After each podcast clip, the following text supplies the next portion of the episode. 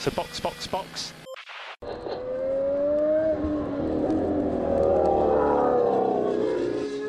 Bom dia! Sejam bem-vindos ao sprint de notícias do Box Box Box, sua pílula diária de Fórmula 1 para acelerar o seu dia. Hoje é terça-feira, 28 de março de 2023, e essas são as notícias da Fórmula 1 que você precisa para ficar informado. MP1! Semana do GP da Austrália. Será que vamos ter quatro zonas de DRS de novo? E o que esperar do GP em Melbourne? E os pneus? Será que é só a Ferrari que está tendo o problema de seguir o carro da frente? Ou será que aquele velho problema do outwash dos pneus está voltando? Eu sou Felipe Junqueira. Eu sou Aninha Ramos e este é o sprint de notícias de hoje. Oh, really? Great.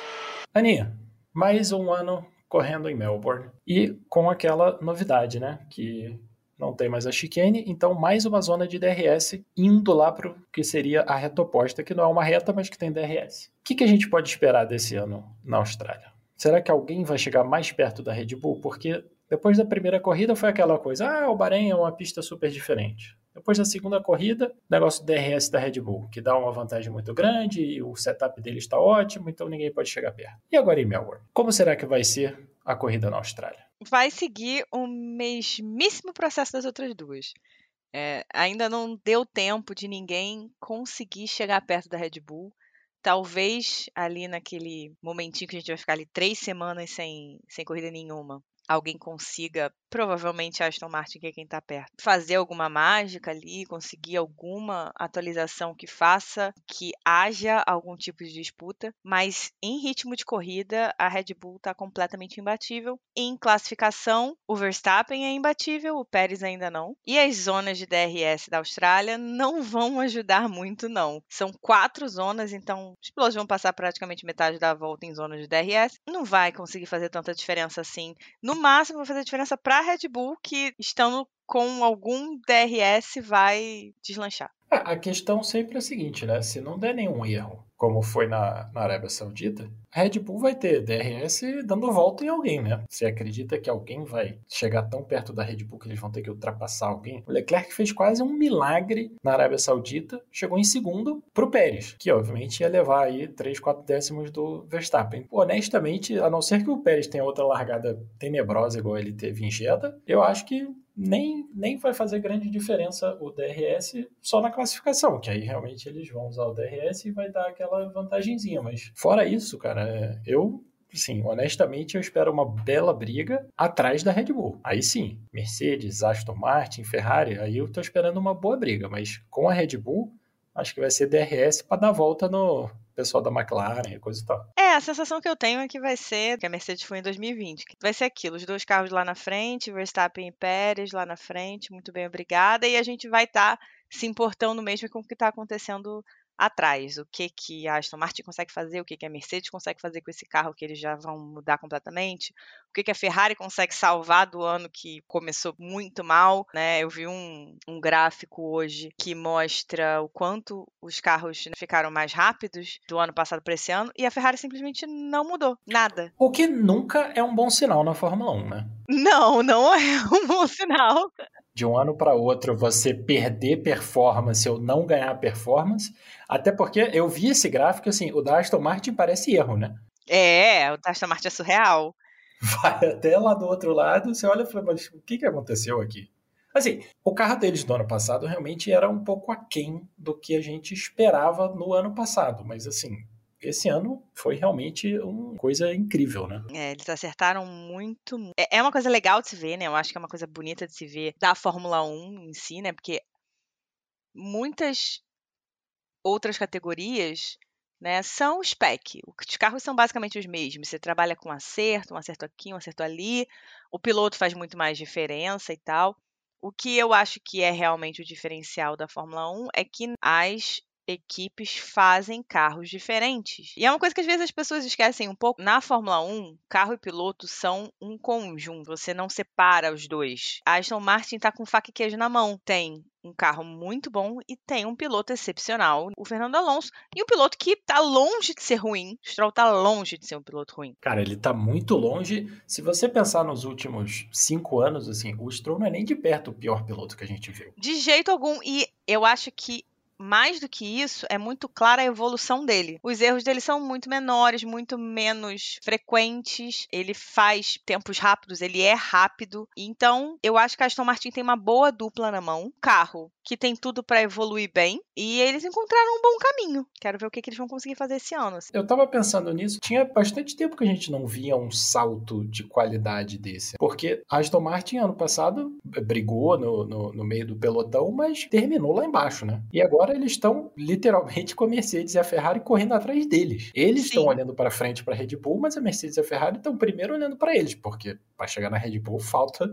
falta um pouco ainda para os dois. Que é, como você falou, né? É legal de ver porque a Fórmula 1 é uma competição de engenharia, né? Tem, óbvio, a competição na pista, pá, mas é uma competição de engenharia. Então é bacana você ver que ainda é possível esse, esse tipo de salto quando eles acertam. E o que eu acho mais legal é que não foi nem quando mudou a regra, né?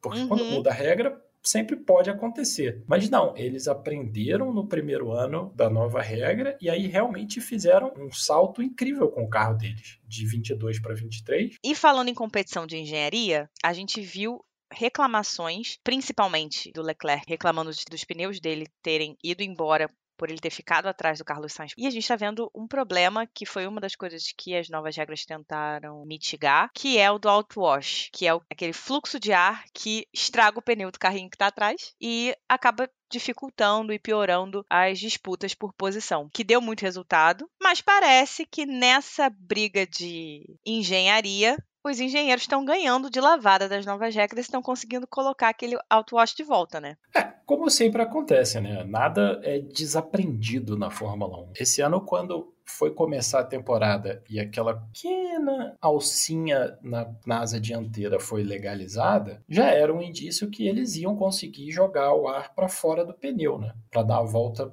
pelo lado do pneu, que é justamente onde começa esse, esse outwash que bate no carro de trás, né? Então, assim, é, é complicado você legislar para tirar isso, porque você tem um grupo, são cinco, seis pessoas, fazendo as regras para evitar certas coisas, e aí você tem 300 pessoas lendo essas regras para achar um jeito de recriar tudo isso. Então, a chance de o pessoal da FIA ganhar dos times nunca aconteceu e não ia ser agora que ia acontecer, né? E acho que é até legal, porque é um contraponto que o, o Stefano Domenicali falou, né? Que os treinos livres são só para engenheiro, que ninguém está interessado em treinos livres. Mas, se você levar em consideração que a Fórmula 1 é um esporte de engenharia também, demonstra a importância dos treinos livres, né? E por que que essa fala dele fica um pouco perdida quando você pensa na estrutura e no que é a Fórmula 1 como um todo. Sem contar que tem uma questão aí que a FIA, pelo menos, sempre fala que é segurança acima de tudo, segurança acima de tudo. Eu diria que a segurança de você jogar 20 carros de Fórmula 1 com 30 minutos, 60 minutos de treino para já sair disputando qualifying e sair disputando sprint é menor, né? Não tem como Sim. dizer que menos preparo vai ser mais segura. Só a gente vê o MotoGP que esse final de semana teve a primeira corrida do ano, que agora eles têm sprint em todas. E bem ou mal, foram mais voltas de corrida e para a próxima corrida tem quatro pilotos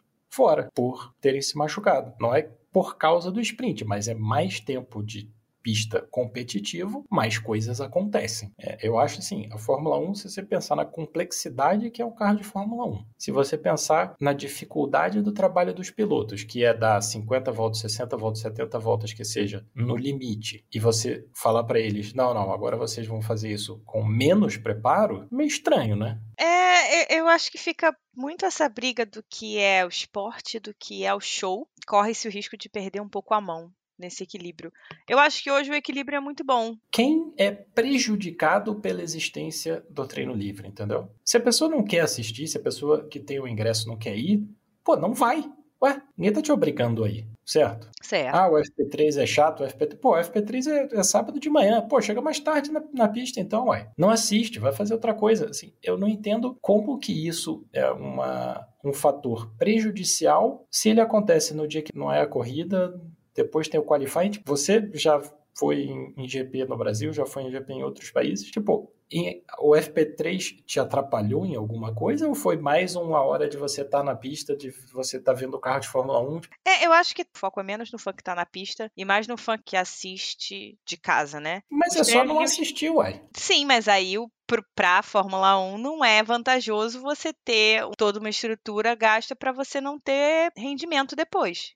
Porque não está tendo. não tá tendo público, no caso, é, em casa, né? Não está tendo view. Mas a questão é a seguinte: quem é que está reclamando? Os patrocinadores estão reclamando que não estão recebendo a, a exposição da marca? Nunca ouvi falar isso. O pessoal que paga para organizar a corrida paga e acabou. Ninguém está pedindo redução de custo porque o FP3 é chato. Eles pedem redução de custo porque é caro. Para mim, parece um, um, uma solução em busca de problema, entendeu? É, algum problema deve existir em algum lugar. Eu não acho que eles estão tirando isso do absoluto nada.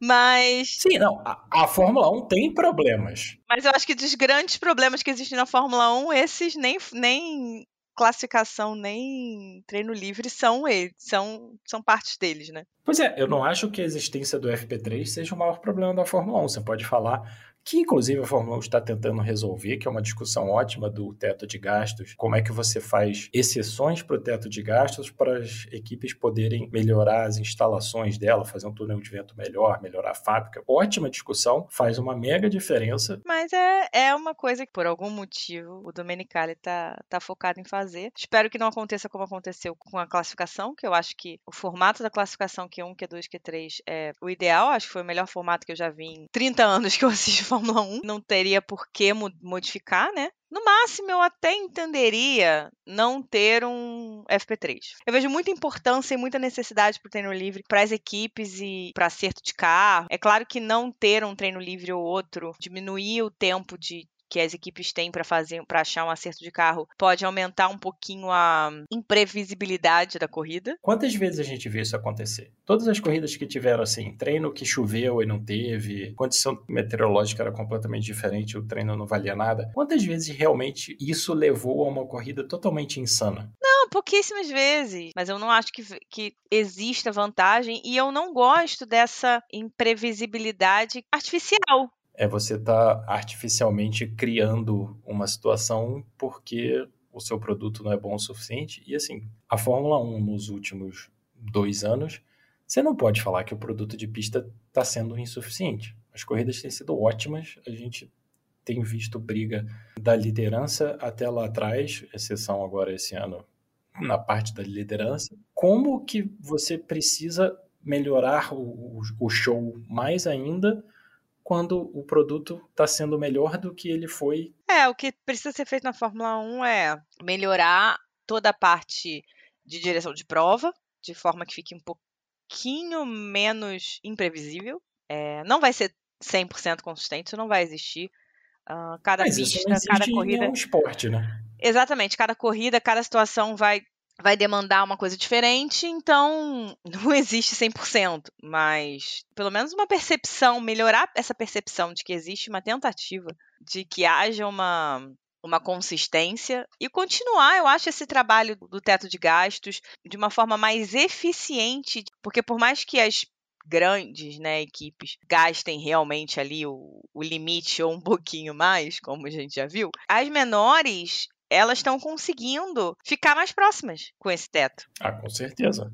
É só a gente ver a diferença que, que cobre o grid em todo esse ano. Exato. Então, acho que é uma coisa que funcionou para trazer o grid um pouquinho mais próximo Acho que tem tudo para continuar funcionando, mas precisa de um trabalho legal de controle. Em vez de ficar focando em, ah, não, vamos tirar treino livre, vamos colocar, mudar o formato de classificação de novo e colocar todo mundo para correr de duro, médio e macio em cada um, Q1, Q2, Q3, porque assim, não vai fazer diferença, não vai ser isso que vai melhorar o produto. O que vai melhorar o produto é dar, é achar uma forma de trazer as equipes para perto uma da outra de verdade e não ficar forçando modos artificiais de aproximação.